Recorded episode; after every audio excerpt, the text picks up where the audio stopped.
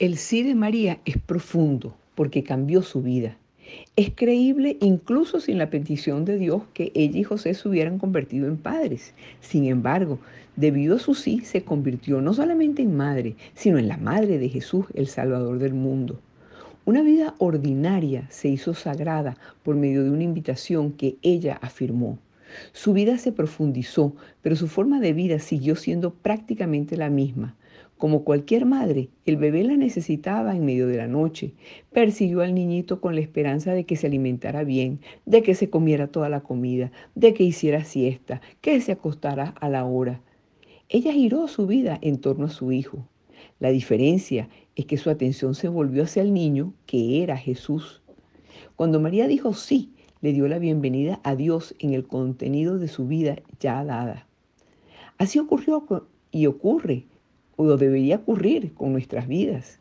Cuando le decimos sí, Dios a menudo invita a lo que ya está dentro de nuestra capacidad, invita a ver nuestras actividades diarias como algo sagrado. Pregúntate como María, ¿podemos aceptar la profundización de la vida que ya se nos ha dado? Tú puedes decirle sí y dejar que la vida se te convierta en sagrada. Imagina la escena del sí de María. ¿Qué detalles ve y cómo afecta esto la comprensión de su respuesta? Sabemos que su respuesta fue sí, pero ¿qué había detrás de eso? ¿Qué pensamientos crees que tuvo? Ella no lo estaba esperando. Esto le cambió la vida. Piensa, ¿Qué sentimientos instintivos se formaron y cómo se convirtieron en parte de su respuesta? ¿Cuál crees que fue la conversación en su mente cuando formó su respuesta? Imagínate la escena del sí de María. ¿Qué detalles vio y cómo afecta esto su comprensión de su respuesta?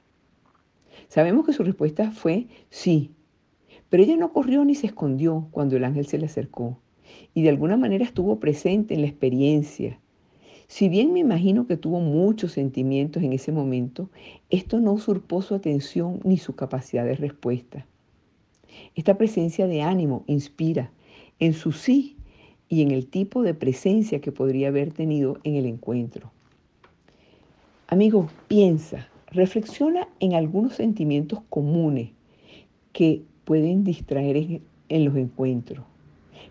tal vez sea el miedo, el miedo a no poder hacer algo o la molestia, el que te cambien lo que tú pensabas que iba a ser tu vida, el fastidio que sientes porque debes hacerlo. Tal vez sea el resentimiento de que otro te necesite o la culpa de que no quieras que te necesiten. A medida que avanza tu día, observa estos sentimientos que hay en ti y luego practica tu camino de regreso a lo que realmente está en tu mano. Esto lo puedes hacer escribiendo un sí en una hoja de papel para recordarte visualmente la respuesta de María. Bueno, de repente prefieres elegir una palabra para repetir o una imagen mental para usar cuando surjan los sentimientos que has nombrado. Elige una acción simple que te ayude a volver a centrarte en lo que realmente tienes ante sí. Al final del día pregúntate, cuando estuve presente hoy, ¿qué pasó? Amigo, la oración es la práctica de prestar atención a lo que es verdadero. Cuando oramos, sea cual sea el método que usamos, notemos nuestras necesidades, nuestros deseos, nuestras relaciones. Solo notando lo que hay dentro podemos conectarnos con lo que está más allá de nosotros. Como tal, la oración es nuestra participación en la profundización de lo sagrado. María enseñó esto cuando dijo sí. Ahorita te invito a que termines esta oración. Una oración que dice, Dios, tú eres mi creador siempre paciente, eres mi abundante invitación.